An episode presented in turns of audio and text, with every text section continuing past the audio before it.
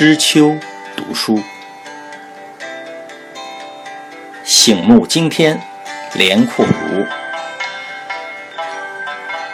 著者：彭丽，中华书局出版。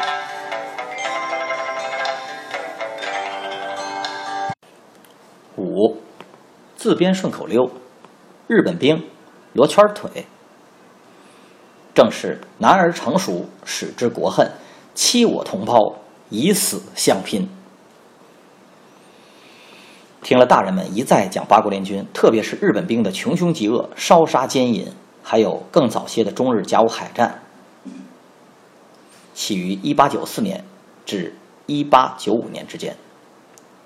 其直接结果是《马关条约》的签订，将辽东半岛和台湾割让给日本。少年连阔如和他的小伙伴们一样，和北京的许多小男孩一样，心中怒火燃烧，对日本兵埋下了仇恨的种子。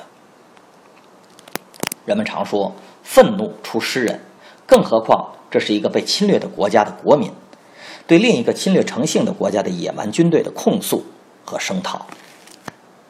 连阔如聪颖过人的头脑和卓绝的曲艺天赋，这时候就发挥的淋漓尽致。他自编了一个诙谐调侃的段子：“日本兵罗圈腿”，来讽刺日本兵口气中带着小男孩特有的顽皮。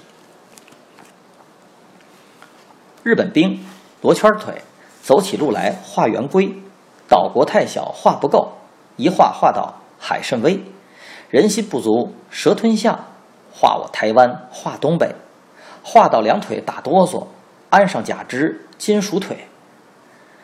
日本兵扫帚眉，眼睛一瞪，少半黑，黑心黑肺黑肠子，黑胡两撇儿八根嘴，乌鸦见了不想活，是谁抢我黑之罪？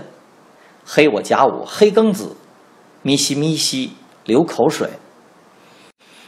日本兵赛乌龟，爬个长城那叫累，本是水里小动物，偏要上山装地雷，地雷一炸就玩完。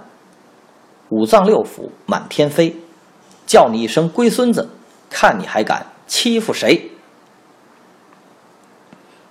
连阔如把自己原创的作品向母亲、哥哥、亲戚朋友和街坊四邻们热情的推荐，并声情并茂、连比划带说的一通表演，还真能让大家叫好、开心。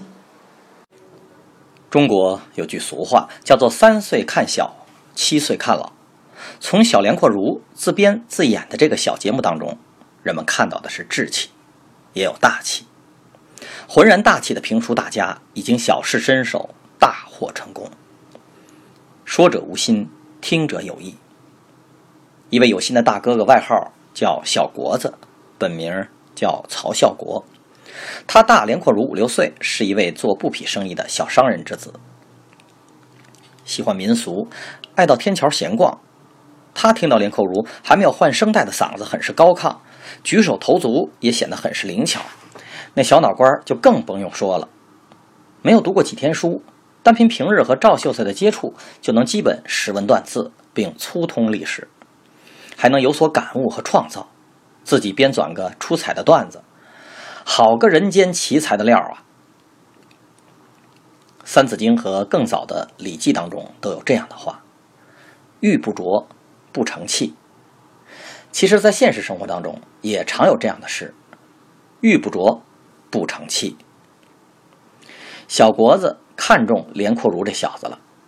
曹孝国对国家有感情，对有才的人也有感情，他要尽力帮助连阔如，让他开阔眼界，汲取知识，让中国曲艺艺术的一棵好苗苗，将来能成大器。